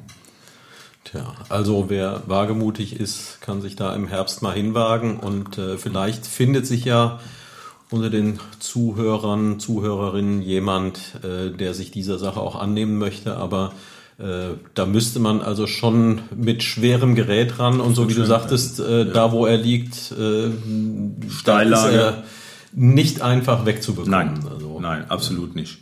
Tja. Und äh, wir sind eigentlich bei den drei Forderungen, die wir gestellt haben. Das ist eine der schwierigsten, also operativ betrachtet, äh, so etwas äh, zu fordern. Und wenn es äh, das Baugebiet oben gibt, das Gewerbegebiet, dann ist natürlich auch äh, dieser Ort, den wir genau lokalisieren können, aufgrund der alten äh, Wegezeichnungen äh, auf, der, auf der Ecke ähm, äh, Galgenweg und äh, Tonnenweg. Mhm. Ähm, da ist aus den alten Urkunden ersichtlich, da war es. Da ist heute noch eine, eine kleine Senke zu sehen. Ähm, das rührt daher, dass der BIMS ähm, flächengleich äh, abgebaut, abgebackert wurde, mechanisch nachher. Und äh, dadurch ist diese Senke noch da. Und äh, diese Senke ist identisch mit den Fundstellen äh, der Urnenfelder Zeit.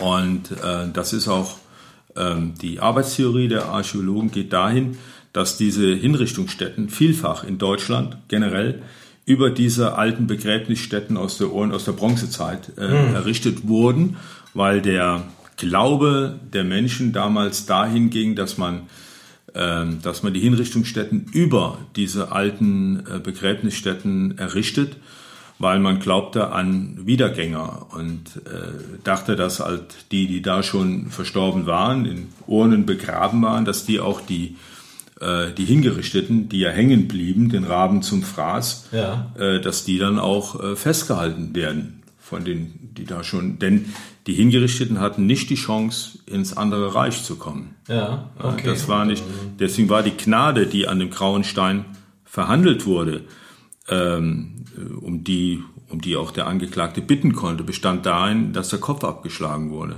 Das war die Gnade mhm. äh, der Hinrichtung. Der konnte auch noch ins andere Reich, aber der, der aufgehängt wurde, der blieb hängen, der kam nicht ins andere Reich. Also war der noch da, nach der damaligen Vorstellung. Wir haben also sehr oft diese Hinrichtungsstätten über diesen alten, ähm, ja, Begräbnisstätten aus der Bronzezeit, werden sehr oft gefunden da. Also ja, da, merkt man wieder, also diese Beschäftigung auch äh, mit Heimatkunde wie mit allen Sachen. Also ich staune halt immer wieder, man, man guckt irgendwo hin und denkt, na ja, ach, das ist irgend so ein Nebenschauplatz und dann begibt man sich rein und dann stellt man fest, mhm. äh, da wartet ein ganzes Universum auf einen und ähm, so, so, ich habe es ja hier festgestellt, dass durch diese Beschäftigung auch bei dir, wo du ja ohnehin schon ein offensichtlich äh, vielseitig interessierter Mensch gewesen ist, dass da nochmal ganz viele zusätzliche Dinge äh, dazugekommen sind und äh, das, das lohnt sich. Du hast gerade die, diese äh, drei Forderungen angesprochen, also mhm. dass das eine eben den äh, Stein äh, dem äh, ein, ein würdiges Umfeld zu bereiten, die mhm. anderen beiden vielleicht auch nochmal schnell. Ja, die sind drei Forderungen, die wir, also heißt Forderungen, also was wir als Essenz aus dem Buch mitgeben wollten für den Leser oder den Nutzer. Äh, das eine ist, äh, dass, der, dass die Hinrichtungsstätte auch nochmal dokumentiert wird.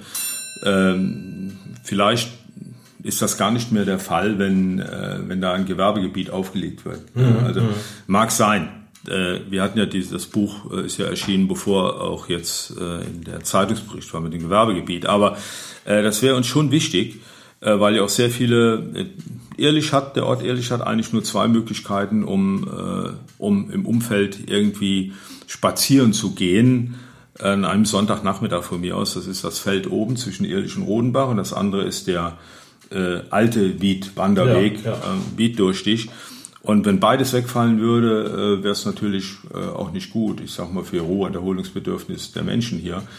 Also ähm, insofern die eine Forderung ist sicherlich der Erhalt dieses Wiedwanderwegs.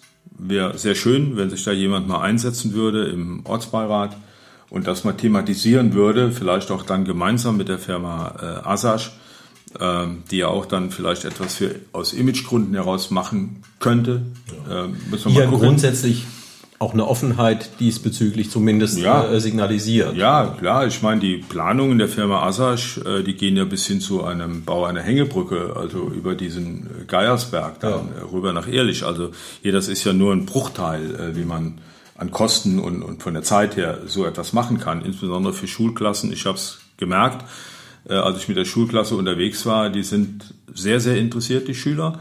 Ab einem gewissen Alter kann man denen viel erklären sowohl in der Natur, im Biotopverbund, äh, aber auch, äh, auch die, die Eiche, aber auch viele andere Dinge, aber auch geschichtliche Sachen. Gibt sehr viel, äh, was man da ähm, ver, ver, ja, verteilen könnte an Wissen, sage ich mal. Und das geht verloren, wenn es mhm. nicht mehr, wenn es nicht mehr da ist. Also das sind die zwei Forderungen. Die dritte ist natürlich, dass die Eiche unter Schutz gestellt wird. Ne? Das ja. muss dringend passieren, denn so viele dreistämmige Eichen gibt es in Deutschland auch nicht. Ja.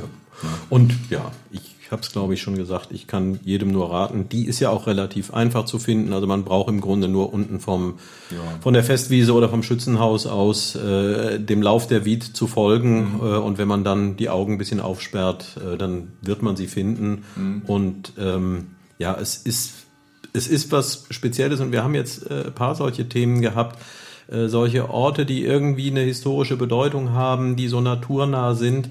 Ähm, da kann man jetzt äh, spirituell oder gläubig oder wie auch immer veranlagt sein oder nicht. Äh, man, man kann sich dem nicht entziehen. Also man, man, wer, wer da so tut, als würde einen das nicht berühren, äh, ich glaube, der macht sich selbst was vor, oder? Ja, es ist so, dass der äh, mein Co-Autor, der verstorbene Peter Adelt, ein besonderes Fable hatte für Bäume. Mhm. Und äh, das hat ihn immer fasziniert auch. Ne? Und äh, sich mitten reinzustellen in die dreistämmige Eiche. Also man, das ist schon, wie du gerade sagst, also es hat etwas Mystisches an sich, äh, da drin zu stehen in den, in den drei Stämmen, sage ich mal. Das ist schon, schon eine tolle Sache.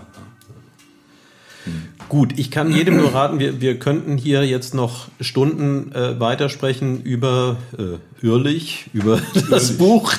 Äh, äh, aber ähm, es, es lohnt sich wirklich, also selbst äh, wenn man jetzt nicht unbedingt ein Fable für Heimatkunde hat oder auch wenn man gar nicht so einen äh, Draht zu diesem äh, Stadtteil hat, ähm, es, es lohnt sich, es ist faszinierend, man kann sich darin verlieren und dann einfach nochmal ganz äh, herzlichen Dank an dich, äh, dass du äh, gemeinsam mit dem Partner diese Arbeit auf dich genommen hast, beziehungsweise auch gemeinsam äh, dann noch mit, mit äh, Patrick, der dazu Patrick, beigetragen ja. hat, dass das Ganze fertig geworden ist. Und der uns heute hier mit diesem ja, einfach historischen Gebäude, über das wir jetzt auch noch mal eine halbe Stunde sprechen könnten, äh, äh, geholfen hat.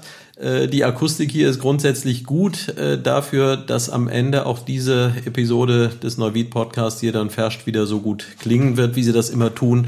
Äh, dafür sorgt dann wieder Peter Dümmler von Merlin Sound in Heddesdorf, äh, den ich jedem, der irgendetwas mit Tonaufnahmen, Tonproduktion, äh, Tonbearbeitung zu tun hat, wärmstens ans Herz legen kann. Merlin Sound in Heddesdorf, äh, die Adresse schlechthin, was guten Ton anbelangt.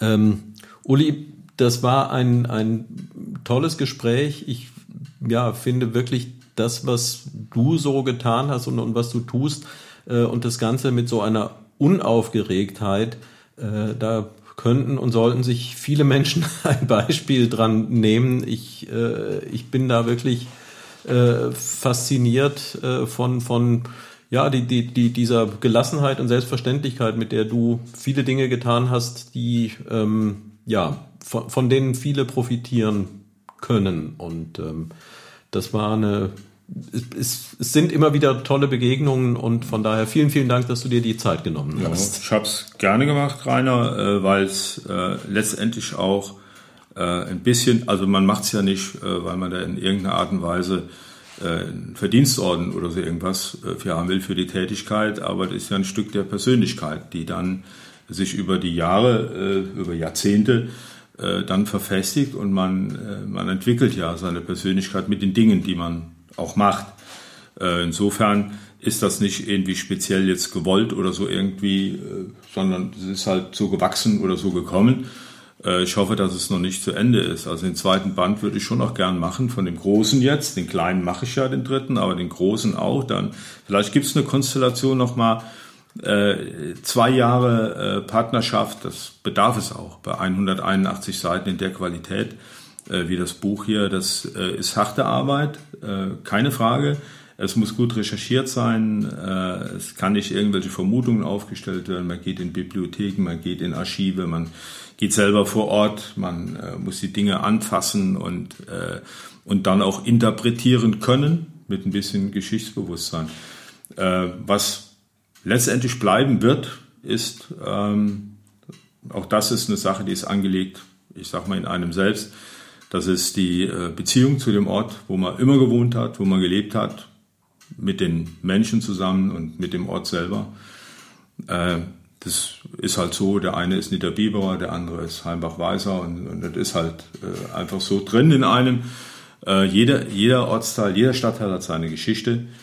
Ähm, es wäre schön, wenn man das auch da lassen könnte und trotzdem äh, die Innenstadt in irgendeiner Art und Weise. Denn ich bin ja auch Innenstädter durch die Schulen und alles das, äh, Schulbesuche und Freundschaften und alles, was man gemacht hat. Auch Innenstädter vom Herz aus, ähm, weil man auch 30 Jahre dafür gearbeitet hat, prozessiert hat natürlich auch. aber aber ähm, das wäre natürlich schön, wenn man das kombinieren könnte. Und äh, es ist uns nicht so recht gelungen in den ähm, Jahre nach der kommunalen Neugliederung, ist 50 Jahre her. Muss auch nicht sein, aber mit Zwang geht gar nichts. Und äh, das ist so, äh, man muss gut sein in der Innenstadt, damit die Stadtteile äh, auch die Innenstadt akzeptieren. Man muss gut sein in der Innenstadt. Das ist äh, letztendlich das Fazit und nicht oberflächlich, also schon intensiv leben. Und ähm, das müsste eigentlich äh, der Sinn der Sache sein. Als ich 90 anfing bei der Stadt Neuwied, war das eher der Fall, auch bei den Mitarbeitern, die ja heute schon verstorben sind oder mittlerweile auch aus dem Dienst sind. Äh, die kamen auch aus Engers oder Oberbiber oder so, aber die haben gearbeitet in dem Bewusstsein, wir wollen die Stadt ein Stück nach vorne bringen. Das ist etwas, was ich heute nicht mehr so ganz erkennen kann. Das wäre schön, wenn das wieder der Fall wäre. Tja. Ja. Also dem kann ich jetzt erstmal nichts hinzufügen, außer dass das auch ein Teil des Anliegens dieses ja. Podcasts ist. Ja, klar. Äh, und ähm, klar. ja, und vielleicht kann ich einfach noch sagen, äh, dass wir alle uns äh, durchaus bewusst sein dürfen, äh, dass diese Stadt durchaus auch sehr liebenswert ist. Absolut. Und, äh, mit ihren vielen Besonderheiten und mit ihrer speziellen Historie. Mhm. Das soll es gewesen sein für heute. Äh, ich glaube, wir haben eine gute Chance gehabt, äh, heute wieder den Zeitrekord zu brechen. Und äh, ich habe es noch selten erlebt. Wenn wir noch mal so lange machen würden, wird es mir ganz bestimmt noch nicht langweilig. Mhm. Wer weiß, vielleicht so wie ich dich wahrnehme, da wird noch das ein oder andere Projekt kommen und von daher ein möglicher Kandidat für einen zweiten Besuch. Aber für heute soll es das gewesen sein. Vielen, vielen Dank, Danke dir auch. Ulrich Adams. Ja. Und das war es wieder beim Neuwied-Podcast Jeder am Ferscht und tschö, sollte Klasens Rainer. Wir kennen keine Ärger, drum wären wir um den Kopf. Bei uns ist keiner der Letzte, bei uns gibt keiner zuerst. Ob der Dünnste oder der Fetzte, bei uns ist jeder am Erst.